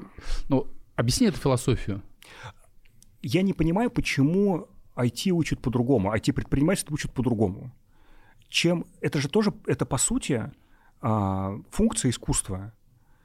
Ну, успешный, Творчество, да. Успешный, успешный стартап это то же самое по факту, ну если вот совсем абстрагироваться от показателей, это как успешный хит музыкальный или успешная картина какого-то там художника. Это то, что стало массово популярным по каким-то причинам, набором вещей. Как это происходит? Но, но при этом, когда мы говорим про каких-то успешных музыкантов, или когда мы говорим про успешных э, художников, или про успешных режиссеров, которые создают культовые картины на, на весь мир, безусловно, из них есть 0,1% людей, которые самоучки, которые взяли из ни из чего создали потрясающую вещь. Они гении таких людей микропроцент. Я не такой. Я таких не знаю. Очень хочу, чтобы вокруг меня такие люди были. Там, я знаю там прекрасно, там, что Паша Дуров такой человек, например, да, по, по сути, который создал, хотя скопировав Facebook сначала, да, но не принципиально, что он без фундаментальной базы это создал. Да, Facebook тогда тоже был маленький. Да. А, я не понимаю, почему делается по-другому. На мой взгляд, и как мы, по крайней мере, внутри нашей компании, там, микроакселераторов учим, ты берешь продукт, который есть на рынке, и говоришь, я делаю его копию, я не бьюсь за бизнес-результат, но в процессе, пока ты это делаешь... Делаешь его лучше, да? Ты делаешь его другим, ты делаешь его, ты его, ты его делаешь отличающимся. Но вначале ты должен научиться, ты должен сто раз нарисовать классический пейзаж для того, чтобы понять, что твой мазок, он другой. И вот это удивительная штука. Нам кажется, что стартап — это твоя какая-то бесконечно уникальная идея, которая тебя должна волновать. Это неправда. Точнее, это правда, но... Не надо на этом заморачиваться в таком смысле, что ты должен быть Стив Джобсом для того, чтобы... Сразу делай iPhone. Да. Стив Джобс, они паяли, блин, в гараже компьютер. Из говна и палок, простите, из, из бамбука и скотча, из микросхем, которые покупали в магазине. Они делали отвратительный по качеству продукт. Он не создавал iPhone самый первый раз. Все, что сделал Джобс потом, это уникальный путь, в рамках которого он складывал компетенции в свою копилочку бесконечно. Не пройдя этот путь, э, не было бы да. этого продукта. Но нам-то кажется, что мы сразу должны вот такие вылупившиеся из яйца сразу делать iPhone. Это неправда. И очень простые примеры. Ну, мне кажется, есть несколько секретов, которые определяют успех. И вот, по крайней мере, из тех людей, которых я считаю успешными, которые мне нравятся, как они делают. Первое. Они делают продукты, которые, которыми они сами пользуются, которыми лично нравятся. Второе. Они перед этим на самом деле проходят большой путь. Они пробуют, экспериментируют. У них не получается с самого начала. Там, да, там, и третье, они заражают все, все ну, как бы энергии других людей. Ну, вот мы постепенно добрались до, до крипты. Ты, ты веришь в эту индустрию, сравниваешь ее с вебом 2005 года, с App Store 2007 года, когда все только на заре все это начиналось. Но вот если говорить про игры, э, э, ну, Тебе не кажется, это просто финансовые пирамиды определенного рода? Потому что Play to Earn источником выплат является приток новых клиентов. Сейчас так и есть. А как э, ты видишь в долгосрочном плане, и вот вы эту платформу делаете, что, ребята, приходите, разрабатывайте игры, и в эти игры будут люди играть и зарабатывать. А, Но ну, вот эта коренной как бы э, сама бизнес-модель самой игры, она предполагает, что деньги выплачиваются за счет притока новых клиентов. И рано или поздно он все превращается в скам. Это... Хороший пример — это нашумевший проект, наверное, знаешь, Степан, Конечно. кроссовочки. Конечно. Да, а так и есть, скам полный. Смотри, давай, поехали. Первое. А, я в интернете с 1996 года, как не жутко это звучит, да, с тех самых модемов еще, когда мама ругала, что ты связь занимаешь, и ты карточки ходил, покупал, да, для того, чтобы пользоваться. Там по минутной картинки по 20 минут грузились. Когда потребительский интернет появился, не профессиональный, который использовался там в научных учреждениях и так далее, потребительский, это было место чего? Пиратского контента, порно и казино. Любая новая технология, в которой нет регулирования, в которой нет зрелого общества, это всегда скам. Вот как ни парадоксально это звучит. Да, фондовый рынок, крах фондового рынка 1920 года, 27 года в США, потому что фондовый рынок был скам. Все, что появляется новое, всегда проходит этап становления. Это Пузырей этап определенных, да? 2001 год, пузырь доткомов, скам потому что все приходили и рассказывали инвесторам, банкирам, которые ничего не понимали в интернете, никогда в жизни в нем не были, не видели его, да, что типа вот есть patch.com, и завтра вся Америка будет покупать товары для животных только в интернет-магазин, а это индустрия на 50 миллиардов долларов. Верили, вкладывали огромное количество денег. Мы знаем с тобой, чем закончилась эта история. Сейчас то же самое. То же самое. Есть важные вещи, которые отличают этот переход. Это первый стейтмент, да, нужно понять, что это первая часть, про которую любая индустрия, которая не зарегулирована и которая дает новые возможности, проходит этап скама. Вот так это устроено. А, ну и мы помним там даже, да, там покерные салоны, вот эта вся история, то есть ребят, ну, в общем, это нормально. Ну, в смысле, просто надо принять, что это часть индустрии. Она переходит. Сейчас это заканчивается, этап скама, славьте Господи. Первая часть. Вторая часть. Фундаментальное отличие гейминга Web 3.0 от гейминга Web 2.0 — это возможность владения ассетами, которые ты покупаешь. Это открывает для тебя, как игрока, возможность гораздо более ну, интереснее управлять игровым процессом. То есть это действительно твой ассет. Ты можешь переносить его из одной игры в другую, ты можешь им торговать открыто, а не через какие-то биржи аккаунтов там, да. То есть и сейчас это все происходит. То есть индустрия давно пришла к тому, что есть группа игроков, которые тратят сотни часов в неделю для того, чтобы прокачивать персонажа, а потом продавать этого персонажа через форумы другим людям, которые не хотят тратить сотни часов. То есть это уже существует. Но текущая бизнес-модель игровых издательств это максимально блокирует и старается от этого избежать, потому что весь их бизнес построен на других моделях. По сути, Web 3.0 гейминг — это ответ на запрос аудитории. То есть аудитория это уже делает, в играх там типа там World of Warcraft, там, да, или там танки те же самые, там, да, Лига Легенд, Dota, где угодно. То есть они уже продают свои ассеты, но делают это условно незаконным путем. Есть запрос на это, ну, прощение, ну, на, на то, чтобы убирать эти биржи, middlemen, все остальное. И вот Web3 и крипто позволяет этот процесс давать. И теперь третья важная штука. В игровой индустрии было несколько коренных переходов, которые радикально изменили, как, как устроена игровая индустрия и какие в ней основные игроки. Давай даже прям совсем от царя гороха пойдем, да, 80-е годы, 70-е — это эра игровых автоматов, когда компании, которые производят игры, по сути, производят игровые автоматы, и весь бизнес построен на том, что люди приходят в салон и платят монетки за то, чтобы поиграть в Street Fighter. Потом появились приставки, и игровые компании, умерли те компании, часть, а часть родилась новых, которые делали игровые автоматы, и начали делать компании, которые делают картриджи или диски для приставок. Потом появились компьютеры. Еще поменялось, но самый главный переход произошел там 12 лет назад, когда разработчики игр пропустили момент крупный, когда появился free-to-play. И для них это звучало тоже дико. Как мы можем игру давать бесплатно? Ведь она стоит 65 долларов, мы на нее потратили там 20 миллионов долларов в производстве. И они понимали, что игры можно продавать только завесив билбордами всю там 42-ю, там, да, или всю Пикадилли, там, да, или, не знаю, там, Новый Арбат, там, да, или еще что-то. И вот в магазине Virgin Store, Virgin Mega Store, новый диск с игрой, там, Diablo, там, что-то там, да, и только так. И они пропустили этот момент. Но помимо того, что произошло момент изменения бизнес-модели, когда оказалось, что игроков в мире не 200 миллионов, а 2 миллиарда, потому что мобильные телефоны стали гораздо более популярны, чем лэптопы или тем более игровые приставки. То есть интернет залез в карман интернет залез в карман. Пришел, и, да. Да. И Google, и Apple дали возможность быстро оплачивать внутриигровые покупки. Оказалось, что фримиум модель, free-to-play, когда ты играешь, и потом, чтобы играть еще лучше или чтобы играть еще быстрее, ты должен платить. Что на этой волне выросли новые гиганты, типа Zeni, там, да, там Nexters, там Playrix и так далее. Многие, кстати, ребята, выходцы из, из России. И оказалось, что это совершенно дивный новый мир. А все старые компании – они либо ну, как бы продолжили выпускать большие тайтлы, либо начали умирать. И сейчас даже компания Blizzard не выдержала и выпустила мобильную версию Diablo. Но почему это произошло? Потому что игра на приставке радикально отличается от игры на мобильном телефоне. Другие контроллеры, другой оп- опыт пользователя, другой. геймплей. Ты не можешь просто там Doom перенести на, на мобильный телефон, невозможно. И начали рождаться тайтлы, которых никогда в жизни не существовало, да, там всякие Endless Runner, там, да, три в ряд, то есть какие-то уникальные вещи, которые адаптированы исключительно под форм-фактор технологий, который до этого был невозможен. И все поменялось. А потом интересная штука такая была. Потом ВК, например, и Facebook ввели свои платформы социального гейминга, где очень важная часть игры — это взаимодействие с друзьями.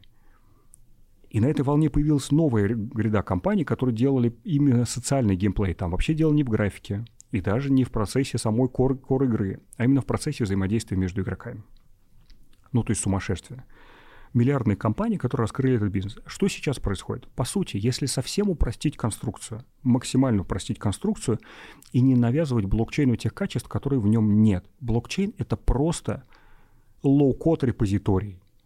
То есть любые игроки, которые, точнее игроделы, которые делают игры, имеют возможность без геморроя встроить себе огромную, бесплатную, условно, биллинговую систему и базу данных ассетов. И управлять этим. Если ты делаешь мобильную игру и хочешь, чтобы там ходили ассеты, чтобы пользователи их продавали, делать внутренний маркетплейс, боже, это работы на год, там, команда из огромного разработчика, тебе же нужно все это прописать, биллинги, вот это хранение айтемов, правильно, учет их по разным Блокчейн за тебя решил все эти проблемы. Web 3.0 дает тебе возможность использовать, в смысле, распределенные репозитории, за которые ты не платишь, которые ты не держишь на своих серверах. Блин, вообще просто офигенно.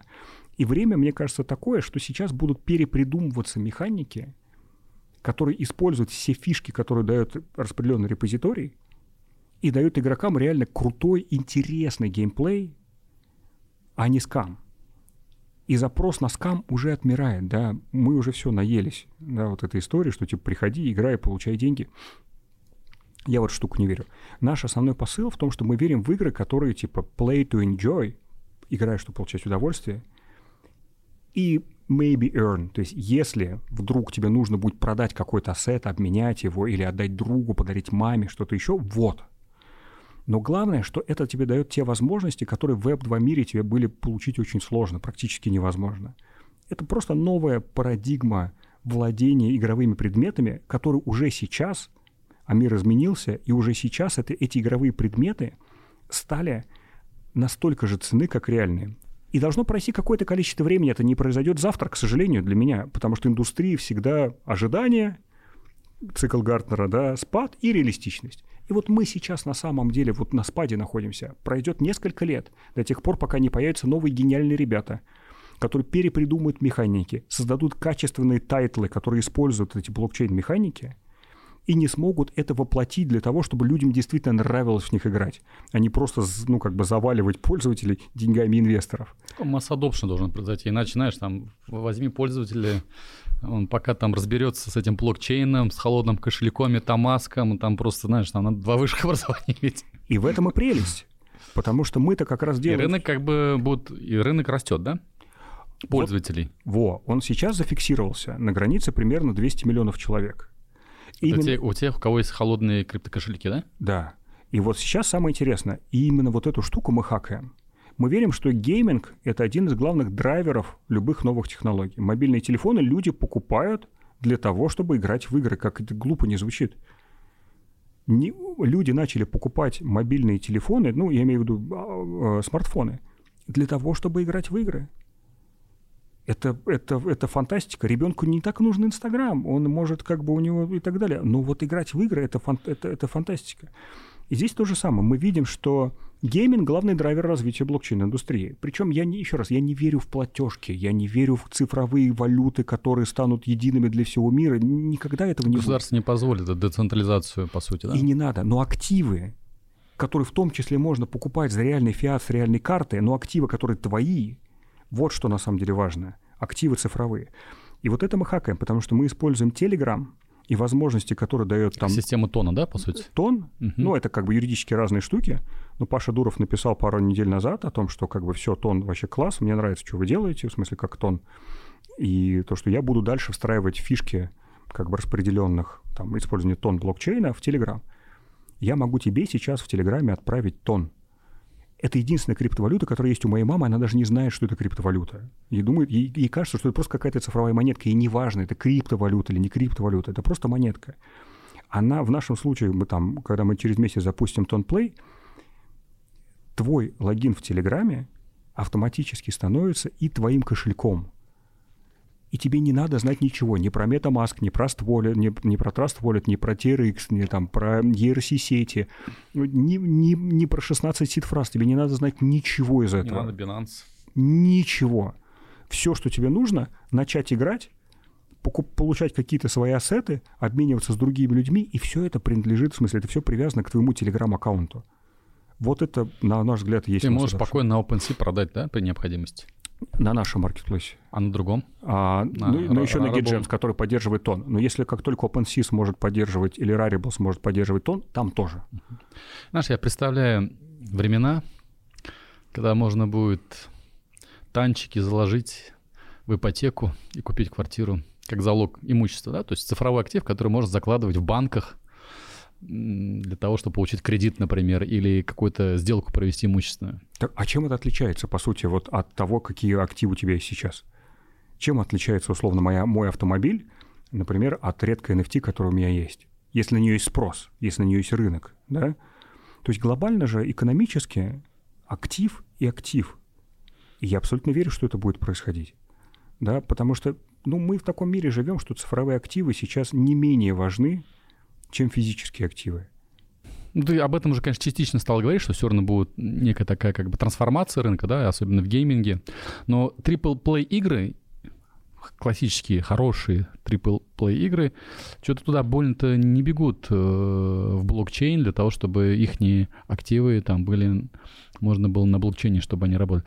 Платформа Steam тоже, они сказали, нам не нужны вот эти игры, мы как бы живем, как, как и жили. Все так и есть. Опять возвращаясь к истории. Э, обожаю историю, потому что в ней все примеры есть. И даже не такой длинный и давний, на самом деле. Все эти примеры есть прямо здесь сейчас. И это очень важно. А сейчас AAA-игры — это огромный, очень дорогой конвейер, который строит за десятки миллионов долларов, по сути, продукт ну, какого-то совершенно фантастического уровня, да, что предлагает тебе там GTA, там, да, или там Red Dead Redemption, или там, или Киберпанк, там, да, это, ну, это фантастический, это круче голливудского блокбастера, на самом деле, по ощущению. И, и рынок гейминга, он больше, чем рынок кино и музыки вместе взятый, мировой. Бинго, но он больше не из-за того, не из-за AAA игр, он больше из-за маленьких казуальных игр, которые в ну, телефоне в мобильные. Да. И вот это классная штука. И по сути, и они никуда не уйдут. Они создают вот эти студии, которые создают отдельные миры полноценные, да, они создают, как бы, по сути, произведение искусства. Но мы вспомним, как был устроен рынок кинематографа 15 лет назад. Был Голливуд, его плеяда студий, были кинотеатры, и все. И мы смотрим сейчас, что на самом деле, как он поменялся. Есть Netflix, есть Кинопоиск, есть Амедиатека, есть HBO, есть Amazon Prime и так далее – и рынок радикально сместился от кино, это поход с попкорном и такой там, на свиданку там так далее в субботу вечером, до каждый вечер я открываю кинотеатр у себя в компьютере. И я там не кино на самом деле смотрю, поменялся формат кинематографа. И все больше, и казалось нонсенс, да, что топовые актеры, или топовые режиссеры, топовые сценаристы придут делать какие-то сериальчики, потому что сериал это какой-то ширпотреб, в который вообще... Мыльная опера. Мыльная ерунда какая-то, да, ну то есть, ну там максимум это ситком типа там друзей там, да, который действительно важный для индустрии, но по сути как бы это не кино, это как бы это, это, это, это шипито. И сейчас, да, ты видишь, какие сериалы делают. Это просто фантастика. Я оторваться не могу. Я фанат там сериалов, которые выходят, да. Там лучшие сценаристы, там новые суперзвезды из актеров, там потрясающие там режиссеры. Бюджеты, бюджеты какие даже там. А, а, то есть это уже не зеленый экран, да, и все что угодно. Это прям, ну то есть это фантастика. И это и уже все, кто снимает нового там «Властелина колец», его снимают не для полного метра, блин, его снимают для сериала. И остались ли голливудские студии? Начали они делать э, сериалы? Нет. Они делают свой продукт, есть прекрасно, но их начинают поглощать, рынок форматируется. Марвел великолепно делает не сериалы, хотя сериал он тоже начал делать. Да? Дисней, который делает сейчас вообще все, что угодно. Это вопрос того, что куда идет потребитель, туда начинает разворачиваться рынок. И со временем даже компании, которые делают произведения искусства в игровой индустрии, будут думать о том, а как им конкурировать с маленькими, но как бы такими дерзкими, эффективными командами, которые внедряют новые технологии. Опять-таки, пример компании Blizzard, которая очень долго делала там World of Warcraft, там, да, типа StarCraft, там все, что все замечательно. Блин, она выпустила мобильную игру. Компания Blizzard, которая говорила, что она никогда в жизни, в последний, куда она пойдет, это делать мобильную игру, она выпустила мобильную игру Diablo Immortal – и она генерит огромное количество кэша для них, потому что рынок другой. Это, это вау. И цифровые активы — это то же самое. Никто не будет понимать, о, ну это блокчейн. Да какая разница? Важен кейс использования, а не технология, которая лежит за его, за его пределами. Кейс использования цифрового актива очень простой. Ты владеешь чем-то в цифровом мире, и ты единственный, кто этим владеет до тех пор, пока ты сам не решил кому-то это передать. И валидируется неограниченным количеством участников децентрализованно. Чтобы подтверждать, что это ты. И нет ни у кого, кто может дернуть рычаг и сказать, Миша, а теперь тот меч, который ты три месяца гриндил в каком-то подземелье, теперь, к сожалению, его параметры все не работают, и иди покупай новый. Я правильно понимаю, что социальные сети тоже будут э, трансформироваться в Web 3.0, когда произойдет такая децентрализация. Не, не, не сейчас, как там Инстаграм или Фейсбук или какая-то другая сеть говорит, а, типа, я считаю, что этот твит неправильный, я тебя блокирую. И появится децентрализованное общество, да, когда сообщество будет регулировать это все, кого выкинуть, кого не выкинуть. О, я очень в это верю. Я верю, что то, что сейчас происходит, это совсем не то, ради чего рождался интернет. Сейчас интернет превратился в телевизор. И самое ужасное, что его в телевизор превратили те люди, которые никогда сами бы ни в жизни не хотели, если бы они, мне кажется, увидели бы себя там 15 лет назад, они бы себе пощечину дали. Я сейчас про Маска, я сейчас про Дорси, я сейчас про всех остальных, про Брина. Потому что они превратились в телевизор, они отрабатывают... Неважно, во что ты веришь.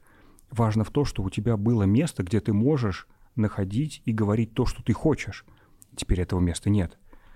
И это фантастика, насколько место, где была свобода и которая Абсолютно родила такая. поколение людей, которые способны мыслить и говорить независимо от шаблонов, сама стала максимально шаблонной. Да? Я верю, что вот как раз децентрализация позволит нам иметь место, где в какой-то момент она, конечно, тоже через какое-то количество времени закончится, да, но будет снова ренессанс, такой Pirate Bay в хорошем смысле этого слова, где ты можешь писать и говорить то, что ты думаешь где нет ботов, потому что боты — это самая большая проблема современного интернета, да, история с маском, покупкой Твиттера, где невозможно оценить количество ботов. Да. Вот эта вся штука, которая со временем, то есть я очень верю в эту тему. Михаил, у тебя есть интересное увлечение — бразильский джиу-джитсу. Там два таких важных э, аспекта философских. Это удушающие приемы и болевые удары. Это фишка, которая его отличает от дзюдо, да? Как это увлечение появилось и помогает ли тебе как инвестору и как фаундеру Ой. философию удушающих ударов, удушающих приемов и болевых приемов применять э, в бизнесе? Слушай, а там вот я другую философию в этом вижу. Во-первых, во-первых, первое, у меня, у меня есть друг в Казани, Янис Янакедис, Янис, привет. А, он черный пояс по бразильскому джиу-джитсу, и он мне всегда рассказывал с упоением, насколько это крутой, интересный вид спорта. В какой-то момент я попробовал, мне действительно понравилось. Э, спорт классный. А главная фишка бразильского джиу-джитсу заключается в том, что первое, ты учишься сдаваться. Когда тебя душат.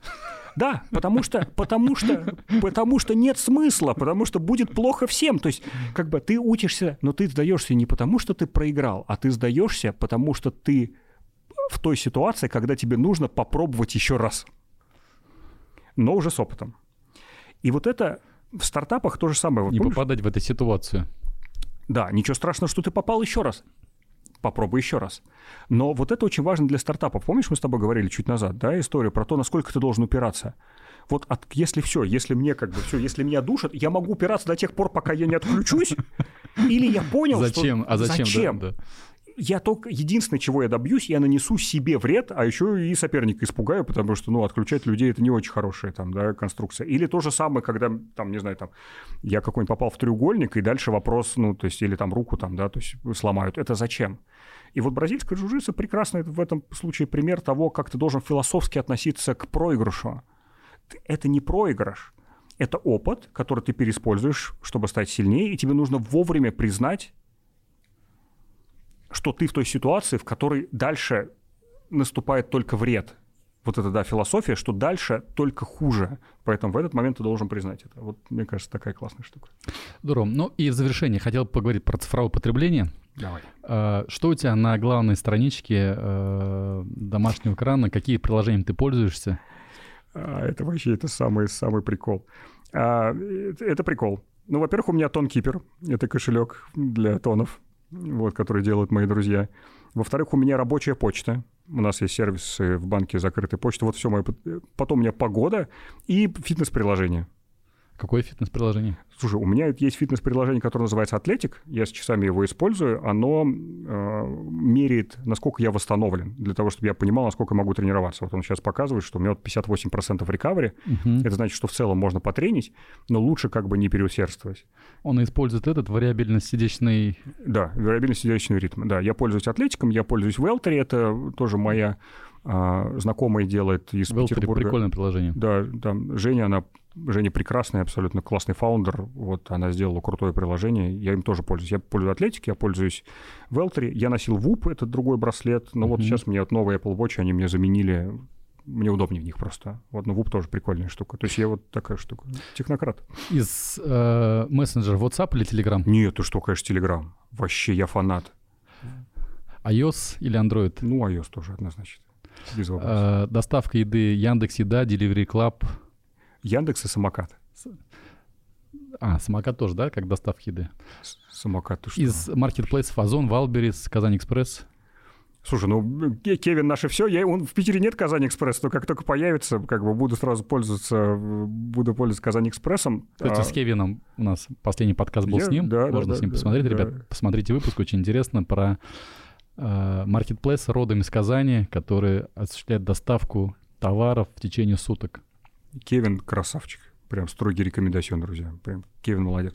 Не, конечно, Кевина продукт супер топовый, но из Озон Яндекс. У Яндекса есть супер быстрая доставка, а еще у Яндекса есть фишка, то, что вообще безумная, что ты знаешь, да, что можно доставить на склад, чтобы не ждать курьера, когда у него временной период, и он тебе со склада Яндекс, Яндекс еды, ну да, вот, который быстрая доставка, гипер, гиперлокальная доставка, он тебе за 15 минут привозит.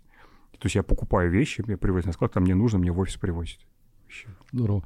А Windows или Mac? Не, ну Mac. Я не могу пользоваться Windows. Госуслугами пользуешься? Конечно, фанат. Нравится? Вообще. Ты что, госуслуги это вообще вышаг просто вообще. Это Все, я, я и Мостру пользуюсь, и госуслуги я вообще просто... Ну, про банк не могу не спросить. Сбер, Тиньков, Санкт-Петербург. Ну, конечно, Санкт-Петербург, мы же его делаем. Это же моя команда делает мобильное приложение Банка Санкт-Петербург. Что там вообще? Там есть у нас такие фишки, есть, которые ни в Сбере, ни в Тинькове нет. Какие, например? Есть а, самый крутой а, сервис для обмена валюты, биржевой мост называется, который прям по бирже тебе обменивается очень крутыми курсами, лучше, чем вообще везде абсолютно. Самый, самый выгодный курс а, в России. Что, был прикольно через приложение открывать банковский счет? Как в Америке вы открываете? А, слушай, это всегда трейдов же. Это же всегда трейдов. Да, то есть, например, одна из фишек Банка Санкт-Петербурга, в том числе это я здесь стою мертвый на эту штуку, да, в хорошем смысле этого слова. То есть мы не можем объективно конкурировать, например, с Тиньком.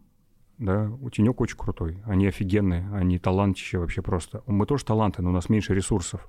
Да, мы локальный банк, 2 миллиона клиентов, ну, то есть как бы такая история. И поэтому мы для себя выбираем гибридную модель обслуживания. Нам важно, чтобы люди приходили в офис, потому что у нас не та аудитория. Ты для себя выбираешь аудиторию, с которой ты работаешь, да? И вот наша аудитория — это те люди, которые знают, что они могут прийти в офис, увидеть очень приятных людей, которые офигенно любят свою работу, любят свой банк, и которым всегда можно задать вообще любой вопрос. И банк тратит огромное количество ресурсов в том, чтобы люди, которые встречают тебя, знаешь, как в Сбере есть картинка про Сбер, там, да, где карточку оформляли, туда, туда идите. Туда идите. А вот у нас обратная позиция. Вот если тебе нужно решить вопрос, тебе его решат, несмотря ни на что. Это вот другой подход к клиентскому сервису. Вот это и всегда нужно решить, да, ты хочешь быть полностью цифровым, и тогда тебе нужно увеличивать радикально команду, и это, знаешь, а дальше экономика цифровых сервисов, она же не сходится иногда, когда у тебя какое-то количество людей. Вот мы сейчас, условно, у нас, знаешь, такой спецназ мозгового фронта. То есть у меня ребята, ну, реально ребята, которые решают, ну, там, которые победители международных олимпиад.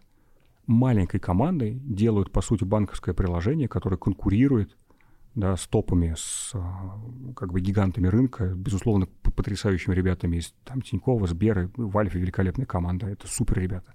Но у них ресурсов и денег, которые на это тратят, от 10 до 100 раз больше, чем у нас.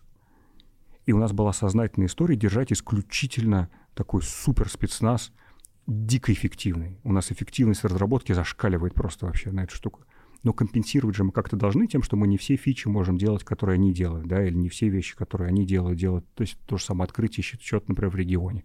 Это нужно растить курьерскую базу, это нужно растить там обслуживание филиальной сети банкоматов. Это, то есть это достаточно большие косты именно с точки зрения бизнесовых подходов. И мы решили, что наша задача сделать так, что вот если клиент, если мы в регион пришли, то клиент получает такой уровень сервиса в отделениях, вот в котором он ни в, один, ни в одном банке не получит. Ну вот бизнес-модель. А ты работаешь там full тайм или как ты совмещаешь? Слушай, у меня, ну, все получается совмещение. Михаил, и в завершение у нас есть такая традиция, гость приходит э, либо с заданием, либо с вопросом для того, чтобы задать нашей аудитории. Люди в комментариях предлагают мысли, идеи, предложения. Ну и, собственно говоря, лучшие предложения, лучшие идеи ты сам оценишь. По возможности вручишь ценный приз, который позволит в том числе как бы решить какую-то проблемку, которую ты хотел, чтобы была решена нашими ребятами, кто смотрит наш подкаст. Я чуть-чуть небольшую ремарку сделаю. У меня душа болит. Я вижу, как сейчас рынок меняется в России, да, и что большое количество компаний, которые раньше на российском рынке работали, мастодонты, да, там Oracle, Microsoft, там, да, IBM и так далее, уходят с этого рынка. Я прям вижу, как освобождаются огромные ниши, я, вот у меня простой вопрос. Вот какой сервис сейчас нужно сделать в России для того, чтобы решить вот самую большую боль, которая освободилась после ухода больших компаний? Ребят, пишите в комментариях. Очень злободневная тема. Предлагайте, какие SaaS-решения на различных рынках B2B, наверное, в первую очередь, может быть, на рынках B2C могли бы появиться благодаря уходу с рынка зарубежных конкурентов. И у нас ведь есть всегда и другие рынки. То есть мы можем сейчас уникально откатать эту штуку в России, потом пойти в Индию, Бразилию, там, на арабский полуостров, там, да, в Африку, которая начинает дико развиваться. В общем, в любой ужасной ситуации есть определенное поле возможностей. За самый лучший ответ комментарий Михаил вручит. О, я подарю, у меня есть уникальный NFT на тон. Я вам ее подарю за этот. Супер. Да. Михаил, было очень интересно. Спасибо тебе. Вот. Очень рады, что ты приезжаешь в Казань, общаешься с нашими ребятами, помогаешь, поддерживаешь развитие нашего комьюнити в Казани. Уверен, что как бы такая-то общая такая наша солидарная вещь, потому что наставники могут быть в такой форме, в такой форме. Именно передача знаний, опыта, оно имеет большое значение в IT. Это такая перекрестно-опылительный процесс, который очень важен для многих ребят. Слушай, я мы с Булатом только что общались, и меня его мысль очень порадовала, хочу ее просто транслировать. нам очень нравится история героев, да, это еще история из Древней Греции, герои, вот эта вся история. Есть куча книжек про героев, там, да, которые вот для современных айтишников герои. Это люди, которые там, не знаю, там всякие Джобс, там Маск, там так далее, да. Но на самом деле настоящие, как ни парадоксально, герои для мальчишек и девчонок, которые сейчас маленькие, молодые, которые учатся в университете или в школе, или вот только начинают свой путь, это те ребята, до которых можно дотянуться. И вот этого на самом деле мне всегда лично не хватало. И я вот это очень важно мне, что я такой же, как они, просто чуть постарше. И что вот, в смысле, в целом-то можно каких-то какие что-то что делать. Для этого не нужно уезжать куда-то, для этого не нужно учиться в Стэнфорде, для этого не нужно поступать в Лигу Плюща, ничего не нужно делать. Важно просто начинать что-то делать. И вот, пожалуйста, мы все здесь. Вот то, что ты делаешь в своем подкасте, это фантастически это значит, что вот есть министр, и это ребята смотрят и понимают, что вот он такой же, как они, он настоящий. Он не где-то там сидит наверху в башне там, да, и как бы и, и направляет пальцем дланью. Вот это как бы люди, с которыми можно встретиться, пообщаться, которые что-то в жизни куда-то чуть-чуть добежали до следующей остановки, назовем это так, да, как бы, хотя впереди еще огромный путь у всех у нас, да, это лучший пример, который, который, который мы можем давать. Я хожу в Санкт-Петербурге, в Политех, вот МО, всегда выступаю, всегда рассказываю, всегда бесконечно рад приезжать там вот там свой родной город. Вы лучшие в России, который качает вот э, локальную IT-тусовку. Не Спасибо. фрагментарно, не через клубы, там, знаешь, типа успешный успех успешных там миллиардеров, а через вот действительно айтишников, создавая инфраструктуру и самое главное, создавая, убирая вот эти барьеры общения, которые всегда были у бизнеса и у обычных людей. Блин, офигеть, респект вам. Спасибо, Михаил.